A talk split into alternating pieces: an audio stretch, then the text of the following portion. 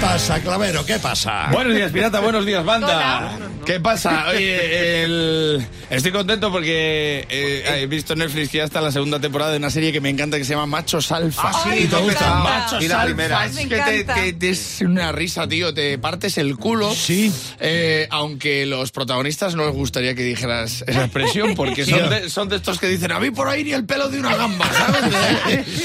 que esto lo, se lo, antes lo, lo decían muchos, muchos tíos, lo decían Sí. antes. A mí por ahí ni el pelo de una gamba. Luego se hacían 77 kilómetros en bicicleta con un sillín que abulta lo que un langostino. Pero y entraba pero bien. pero yo, yo a caviar, yo a caviar que no quiero. que no quiero líos con eso. Bueno, ¿de qué va la serie? Pues de parejas, infidelidades, fiestones, Sí. eh, cuernos. eh, que no- ahora no sabes si te estoy hablando de machos alfa o de la familia real británica. ¿Verdad? Porque. Pues. Bueno, el caso es que en la segunda temporada los protagonistas se dan cuenta que están en el siglo XXI y empiezan, pues como la, la tortilla de Ferran Adrià, a deconstruirse.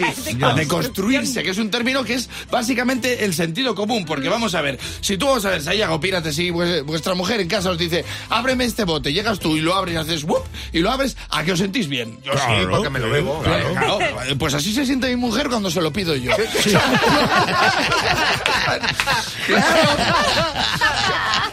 Que, que esto está muy bien, pero un poquito de ejercicio si pudieras hacer que, que este bote es de colacao.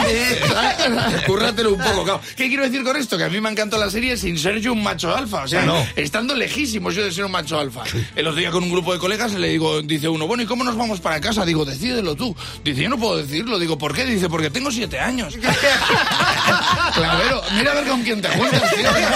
Tienes que tener un poco de autoridad. O sea, yo no soy un macho alfa. Yo voy en un coche con una mujer y no es que me, me importe que conduzca ella, es que quiero que conduzca ella. claro. Es que insisto en que conduzca ella. Claro. Y dos días duré currando de conductor de Cabify.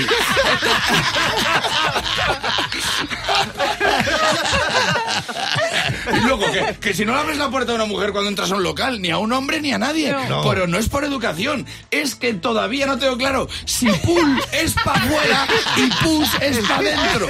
O push es para afuera y pull es para adentro. Y como me da vergüenza preguntar, yo sigo avanzando y lo estoy viendo ahí, push, pull, pull, pull, pull, pull, y al final ni es push ni es pull, es pum, es pum.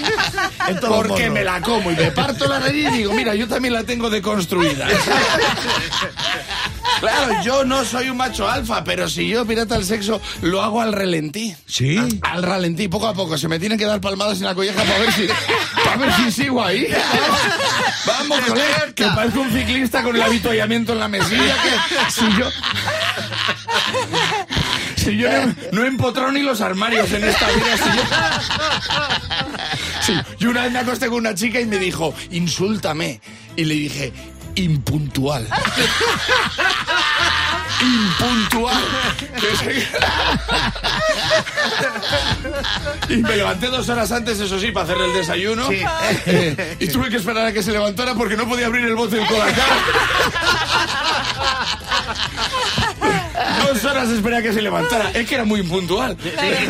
Sí, sí. Bueno, eso, si, si juntas esto a lo listo, a lo poco listo que soy, pues sale lo que soy yo. El otro día, de hecho, en el gimnasio estaba ahí con una barrica ahí, y, y llega uno y me dice, oye, tú te quedan muchas series.